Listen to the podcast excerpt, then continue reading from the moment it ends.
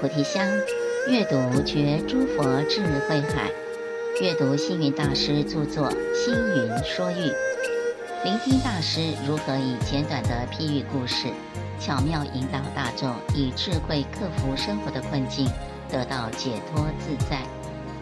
本系列故事分别中文及英文读诵，由香海文化执行长妙运法师中文诵读。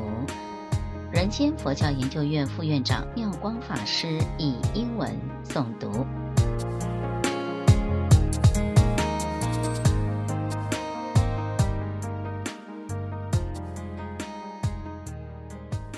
The Painters Once upon a time, there lived in a kingdom a group of painters. Each had a unique style. Every week, the group would meet and discuss painting techniques. Some were good at outlining shapes, but not at painting in colors. Some were good at coloring, but not sketching. Some were good at sketching bodies, but not hands or feet. Some were good at painting hands and feet, but not facial features. At one gathering, Claude, one of the painters, sighed and said, I should have been paid for my work. What happened? asked his friend Vince. A merchant asked me to paint for free. He told me he would promote my paintings, and this would raise my profile as an artist. Though I was against it, I didn't say no. In the end, I agreed to five paintings. Before coming here, I met the merchant who said one of my paintings just sold for a lot of money. Claude said, That's good. That means people like your paintings. Vince replied, Yes, but I'm not making any money. Claude said. The leader of the group, Jasper, overheard and said, it's always good for us to gain recognition through our paintings. We always have a choice. If you agree to paint for free, you knew what that would mean. Claude replied, I should have thought it through. I was doubting myself that my paintings weren't that great. As artists, we must have faith in ourselves and our paintings. If you doubt yourself, others will see it and take advantage. You're very talented, Claude.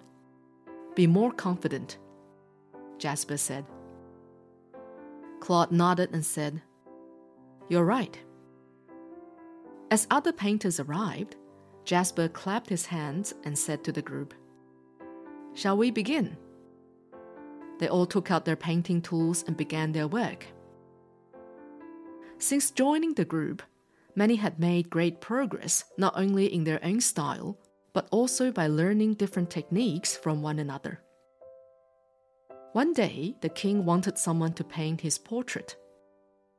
Word of this painters' group reached him, and he asked his minister to invite them to the palace.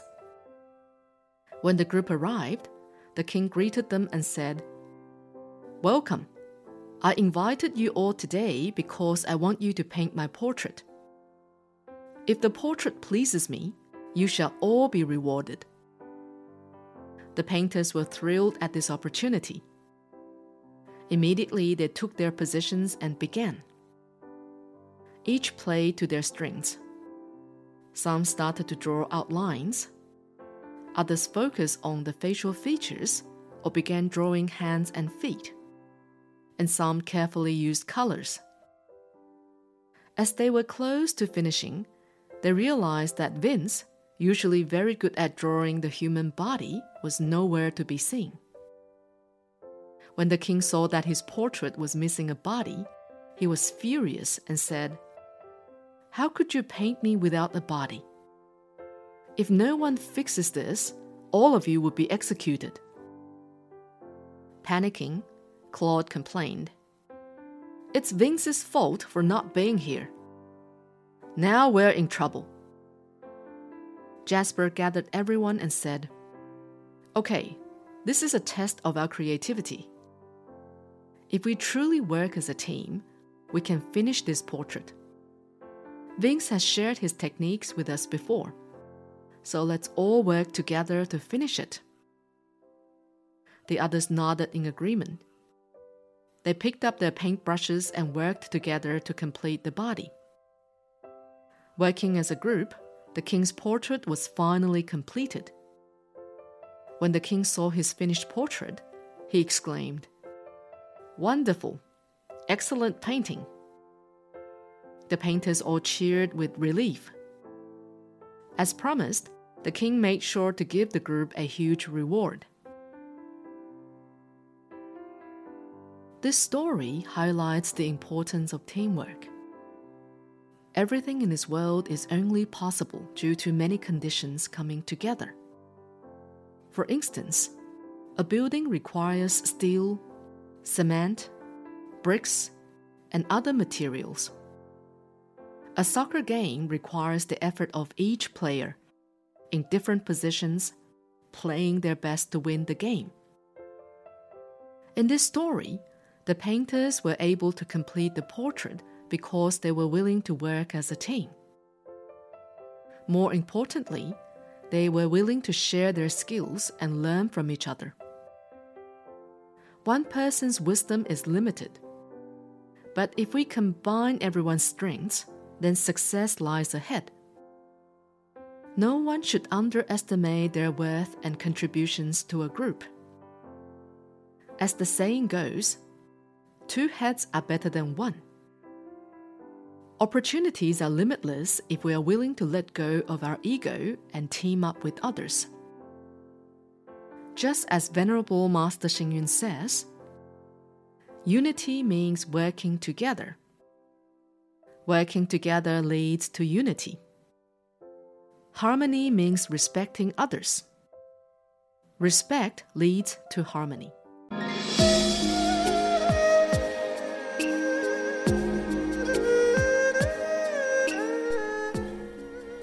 画师作画。过去有一群以绘画为业的画师，经常聚在一起切磋画技。他们在绘画艺术上都各有专精，有的善于描绘轮廓，但不精于涂抹颜色；那善于上色的呢，就不精于素描；有的很会画身体，但不擅长画手脚；有的擅长画手足。但不善于画五官。然而，经过一段长时间的聚会研究后，大家不止在各自的专长上有长足的进步，就是在其他绘画的技巧上也都突飞猛进。当时有一位国王一心想找人为他画一幅肖像，听闻国中就有这么一群画师，于是叫人把他们请入宫中，一时之间。这群画师齐聚一堂。这个时候，国王指着一张画布，对那些画师说：“各位画师，今天找你们来，是想请你们在这块布上为我画一幅肖像。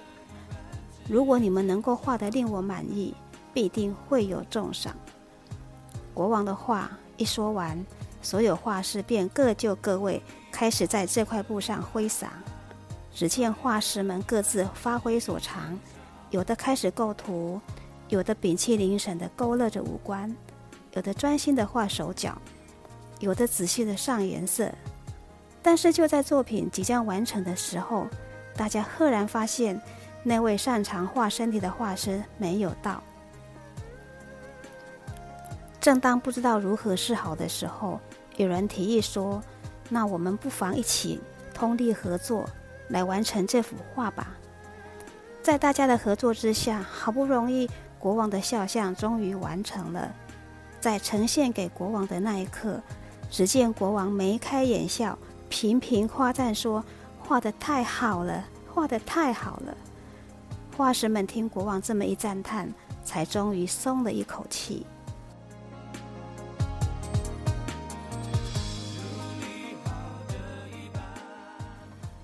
世间一切都是因缘合合而成的。你看，一栋房子尚且需要钢筋水泥、砖瓦，等建材才能完成。一场球赛也必须队员们同心协力才能获胜。因此，每个人都不能小看自己在团体里的重要性。中国有句俗谚说：“三个臭皮匠胜过一个诸葛亮。”一个人的智慧才能终究是有限的，唯有集合众人的力量，彼此互助合作，才能共同成就一番事业。